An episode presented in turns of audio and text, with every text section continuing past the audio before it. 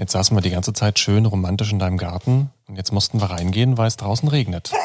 Darum muss ich erstmal nicht. Gesundheit. Dankeschön. Aber hier drin ist auch schön. das ist jetzt die Hausstauballergie wahrscheinlich. Draußen war es die Allergie auf deinen Pflanzen. lässt. Hier drin ist halt der Dreck einfach mal. Hallo? Nein, es ist, es ist überhaupt nicht staubig bei dir. Es ist alles sehr ordentlich. Es ist zwar vollgestellt, muss man schon sagen. Das heißt also, dann vollgestellt. naja, es ist halt schon so, dass, also man sieht, dass du quasi jede Woche auf einem Flohmarkt unterwegs bist, würde ich sagen. Was machen denn diese ganzen Tassen hier auf dem Fensterbrett da sind eigentlich? Kerzen drin. Ach so. Das sind alte so. Sammeltassen. Da hast du Wachs reingeschüttet. Und ja, auch ein Docht. Also damit man Ach auch so. was damit anfangen kann. Cool. Ja, ich merke schon deine Begeisterung. Normalerweise, darf ich das ganz kurz dazu sagen, wenn Ja. Ron hier in mein Wohnzimmer kommt, ist man so, oh, das war schön, so möchte ich auch wohnen. Und jetzt vor Publikum tust du so, als ob es hier wie bei Flodders aussieht. Nein, es ist wirklich sehr schön. Ich mag es, weil es wahnsinnig gemütlich ist. Ich könnte halt nicht so wohnen, weil ich das nicht schaffe, es so zuzu. Wie sagt Ja. man, es sind schön. Zuzumüllen in schön, meinst Ja. du? Du redest dich um Kopf und Irgendwie Kragen, schon. Lass uns doch hier mit dem Ding hier weitermachen. Mit dem Ding hier. Das Ding ist übrigens ein Podcast, den wir nur für Sie machen. Ron Perdus und Simone Panteleit, wir stellen Ihnen während der Sommerferien jeden Tag eine Top-7-Liste der besten Sommerorte in Berlin und Brandenburg vor. Immer unter einem bestimmten Thema. Berliner Rundfunk 91.4. Berlin und Brandenburgs beste Sommerorte. Heute Die Top 7 für Romantiker. Sie sollen ein sommerliches Highlight nach dem anderen erleben und genießen können. Romantiker kann man ja auch sein, wenn man keinen Partner hat oder so. Ne? Einfach, wenn man Klar. ein bisschen Romantik, ein bisschen was fürs Herz haben will, dann kann man zu den Orten gehen, die unsere Redaktion vorbereitet hat. Wie immer haben wir einen Umschlag bekommen. Ich bin gespannt, wie romantisch unsere Redaktion war bei der Auswahl der Top 7 Orte. Also, wir lesen erstmal alles runter, was hier auf der Liste steht, und dann sprechen wir über die einzelnen Orte nochmal ausführlich. Ne? Hier steht drauf: Sterne gucken in Gülpe, Brandenburg. Ab in den Spreewald. Ein Spaziergang im großen Garten vom Schloss Charlottenburg. Vom Schloss Charlottenburg. Kuscheln im versteckten Rosengarten Berlin-Wedding im Humboldthain. Candlelight Sommerdinner im Schloss Karzow, Potsdam und gemeinsam ausreiten in Hoppegarten. Du Ich bist ja ja- ein sehr romantischer Mensch. Ja. Das weiß ich schon. Ja. Was davon hast du schon mal gemacht?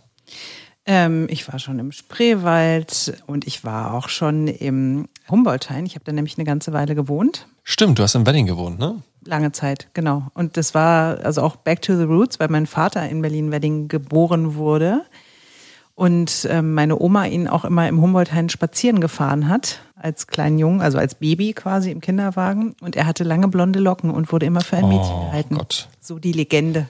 Und er soll immer alle angelabert haben irgendwie und gesagt hat, ne, Fippe, was eine Schrippe war. Oh, okay. Diese Geschichte wird heute noch in unserer Familie erzählt, genau. Also mein Vater war schon im Humboldthain. Und du auch. Was könnte es da romantischeres geben, als da auch hinzugehen? Findest du den Humboldthain romantisch? Kennst du diesen versteckten Rosengarten? Ich Ähm, kenne den nämlich nicht Den kenne ich tatsächlich auch nicht, soll aber wirklich eine Oase sein, ganz schön hinter Hecken versteckt, ganz verschiedene Rosensorten und es gibt auch noch andere Blumen und Pflanzen. Das muss äh, tatsächlich ganz schön sein. Da kann man sich auf so eine Bank setzen und ein bisschen rumknutschen, ne? Könnte man machen. Und das Schöne ist, kostet keinen Pfennig. Ist kostenlos. Können Sie einfach hingehen. Und kostet nicht mal einen sein. Cent, weil ich weiß nicht, ob du das mitbekommen hast, aber es gibt mittlerweile keine Pfennig mehr. Weißt du, warum ich das immer sage? Weil ich besuche alle zwei Tage meine Oma und meine Oma spricht immer noch von Mark und Pfennig. Ah, okay. Und es macht keinen Sinn mehr, meiner Oma zu sagen, dass wir die Mark schon seit ganz Aber denkt sie in, in D-Mark oder denkt sie noch in Ostmark? nee, ich glaube, sie denkt in D-Mark tatsächlich. Also, okay. Ostmark wäre ganz schlimm.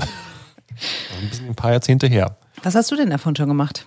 Wenn ich mal runtergucke, Sterne gucken in Gülpe, nein, habe ich noch nicht gemacht. Spreewald mache ich jedes Jahr. Das ist bei mir Standardprogramm tatsächlich, weil es so schön ist. Spaziergang im Garten des Schloss Charlottenburgs, ganz oft gemacht, großartig.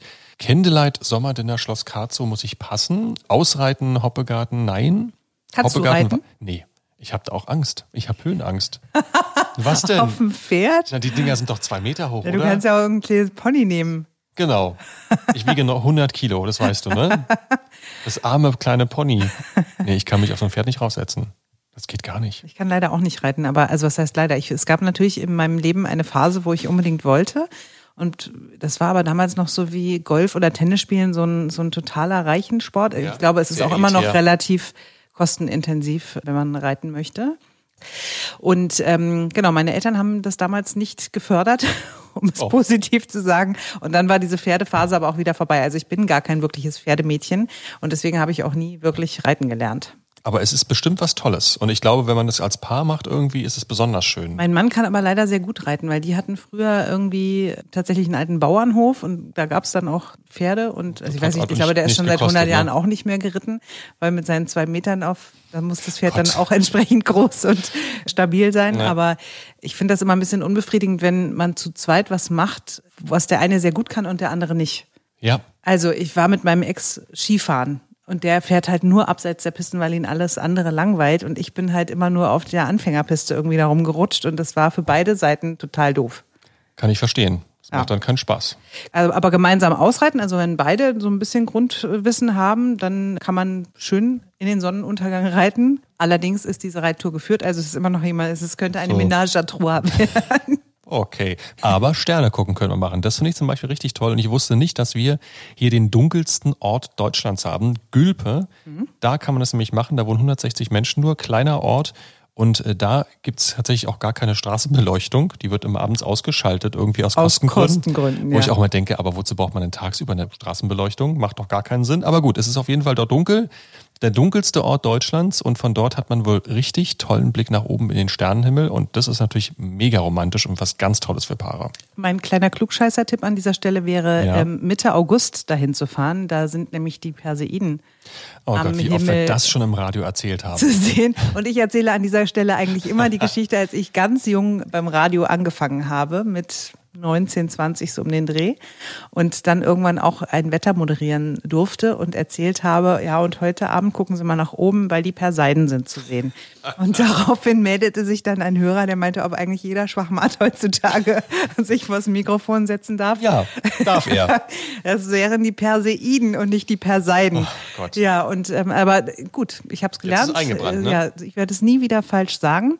Und ich habe tatsächlich letztes Jahr während der Perseiden die spektakulärste Sternschnuppe meines Lebens gesehen. Die fing so ganz klein an, wie so eine Silvesterrakete. Ja. Und explodierte dann so richtig. mein Aber wie, wie, wirklich wie eine umgekehrte Silvesterrakete war das. Das war so und hier geil. in Berlin gesehen. Nee, das war in Italien.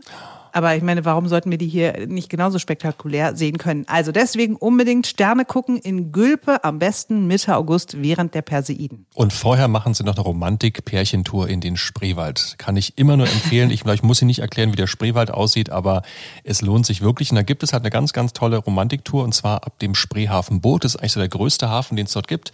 Kennen Sie garantiert, da kann man die üblichen Kahnfahrten machen. Da gibt's auch die Lichterfahrt und da gibt's halt eben auch Romantiktouren. Kostet 135 Euro für ein Paar. Kann man den ganzen Kahn mieten, inklusive Fahrer. Und dann geht's romantisch am späten Nachmittag, wenn es wirklich leer ist im Spreewald, über das Wasser, über die Fließe. Und es gibt auch was zu essen.